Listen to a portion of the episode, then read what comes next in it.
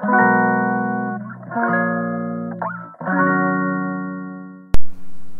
んにちは。ヨガじゃない話。倉本々子です。このチャンネルはヨガ講師でカウンセラーの私が日常の中で思うことや感じたことをながら聞きに適したゆるい形でお届けしていきたいと思います。そんなチャンネルでございます。はい。まだまだこのね最初になんかこう喋るタイトルみたいなものにすごい慣れずにいるんですがちょっと思い出しながら毎回話してます。そして今ですね私はちょうど夕方子供たちがあのスイミングスクールにねあの通い出したんですよ。はい、で前も通っていたんですけど引っ越した関係でもうね何年間もちょっとブランクがあるんですよ。きっとこうママ的にはブランク良くないんですよねスイミングってあんまりそれ分かんないくってで私も面倒くさがり屋なのでそのままにしていたんですけどまあ今年はねコロナも大丈夫そうかもしれないので夏プールがねあったらなっていうのでちょっとあのどうかなと思って通いだしたんですけどねスイミングねあのクロールでねちょっと息継ぎの時に溺れてるんですよお兄ちゃんが。なのでこう何て言うのかな顔をこう横に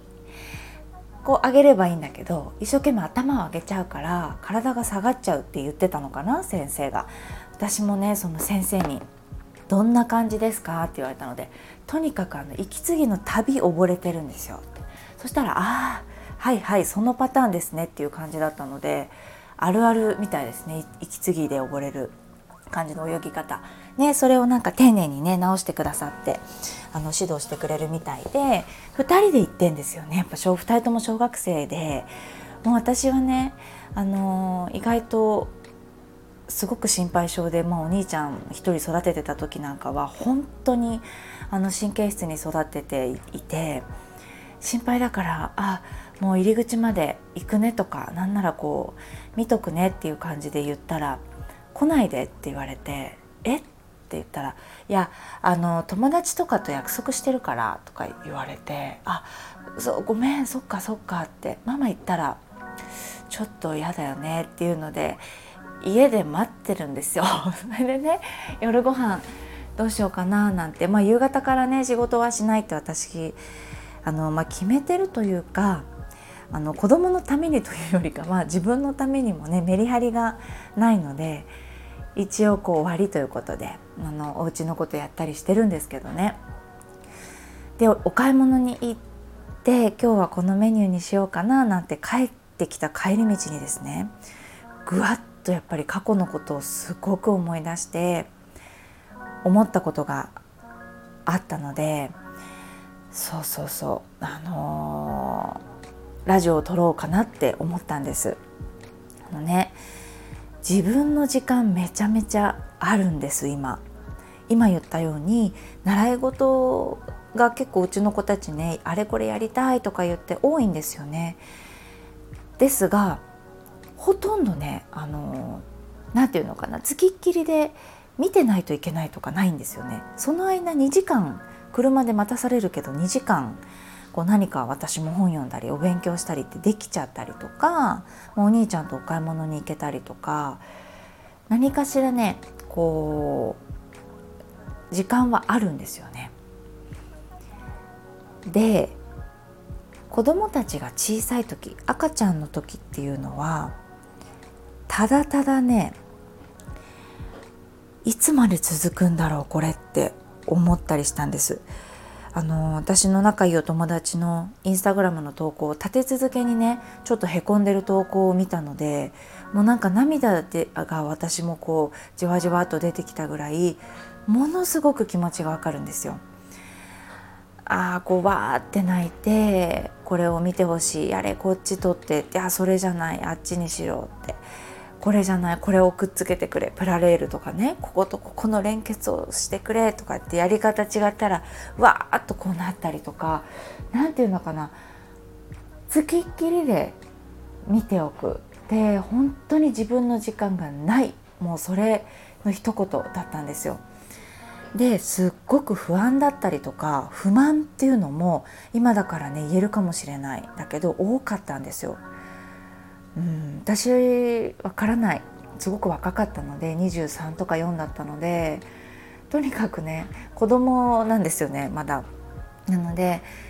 え一回人生終わってないみたいな 自分のそのぐらい思ったんですよ。あオッケーオッケーこんな感じねって自分のやることとか全できないのねっていうのでこの空白の23年って思っとけばいいのねって思ったぐらいとにかく大変な毎日です。子育てってね。うん。すごくね共感してくれるママもいると思う。でもね今今日のこの私の流れいや来ないで送り迎え みたいな言われてすっごい近所なんですよ。めちゃめちゃそれが近所なの。いやただこんなことになるんだなって。であの切ないという意味ではなくて、まあ、ラッキーではあるんですよ。で何が言いたいかというと前置きがもう長すぎるんですけどどうかその間にできることを味わってほしいんですよ。今できることっていうのを味わってほしいんですよ。プラレールくっつけてって言われることとか公園でね滑り台1回滑らせてあげたら100回ぐらいやらさせられるじゃないですか。とかもう本当にただただ可愛いの毎日そう愛にあふれた毎日っていうのがね今ないんですよ。当然ですけども小学校4年生とかだとねつきっきりで何かを拭いてあげて見てあげてなんか服着させてあげて脱がしてあげてねそんなことってなくって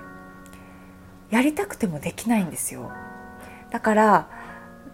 で絶対できるのねいつか。このように。時間は絶対に来るのよ。だから焦らないで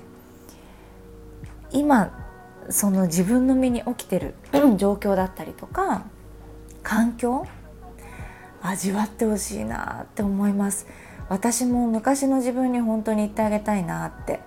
OKOK 一回人生終わった感じね。じゃなくってね。もう帰ってこないから。その私の24歳から23から5ぐらいまでの時ってうん戻ってこないんですよねだから本当に思う存分味わってもらいたくて焦らないで絶対絶対あのママついてこないでって言って一人で嫌でも時間できるのでしかもそれがね10年後とかじゃないんですよ。3年後とかかもしれないよね。なんか子供たちってあのー、幼稚園行ってる子はね3年で卒園だし、うん、0から3歳で4歳かで入ったりするからまあ大体10年も経たなくても長い自分の人生で見たら本当にたった23年で子供ってガラッと変わるじゃないですか。で子供の環境も変わったりするじゃないですか。なのでってことなんですよ。私もたった数年だったんだよなってでもねそんなことあの時はね思えなかったんですよ一生それが続くと思ってたんですよ。うん。あ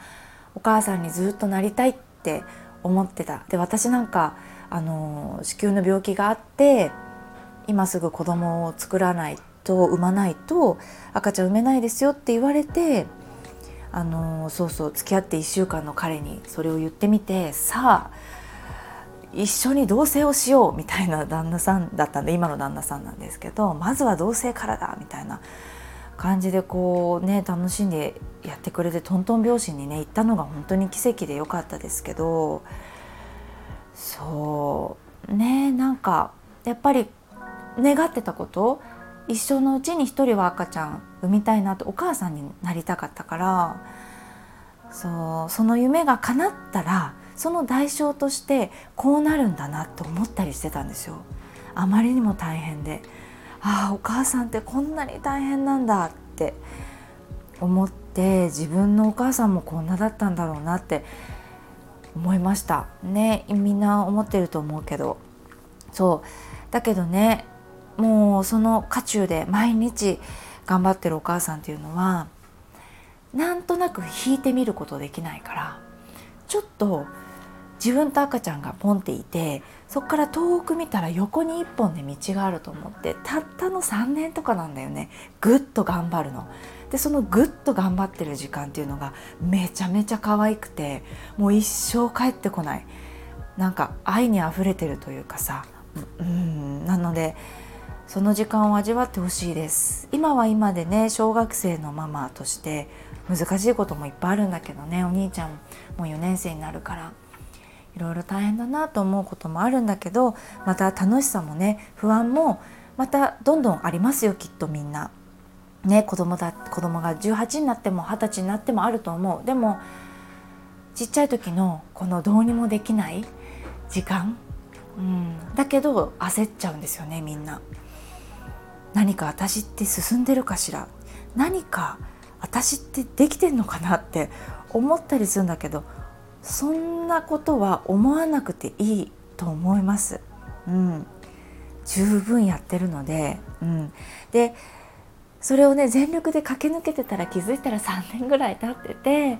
で自分の時間もあるしその間にね、あのー、過ごしてきたことだったり感じてきたことやってきたことっていうのが、まあ、無駄にはなってないし私が昔変に想像してた空白の終わった時間ではないので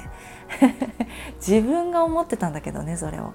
そうそうそうただねあのやっぱりそういう相談を受けることが実際に多いので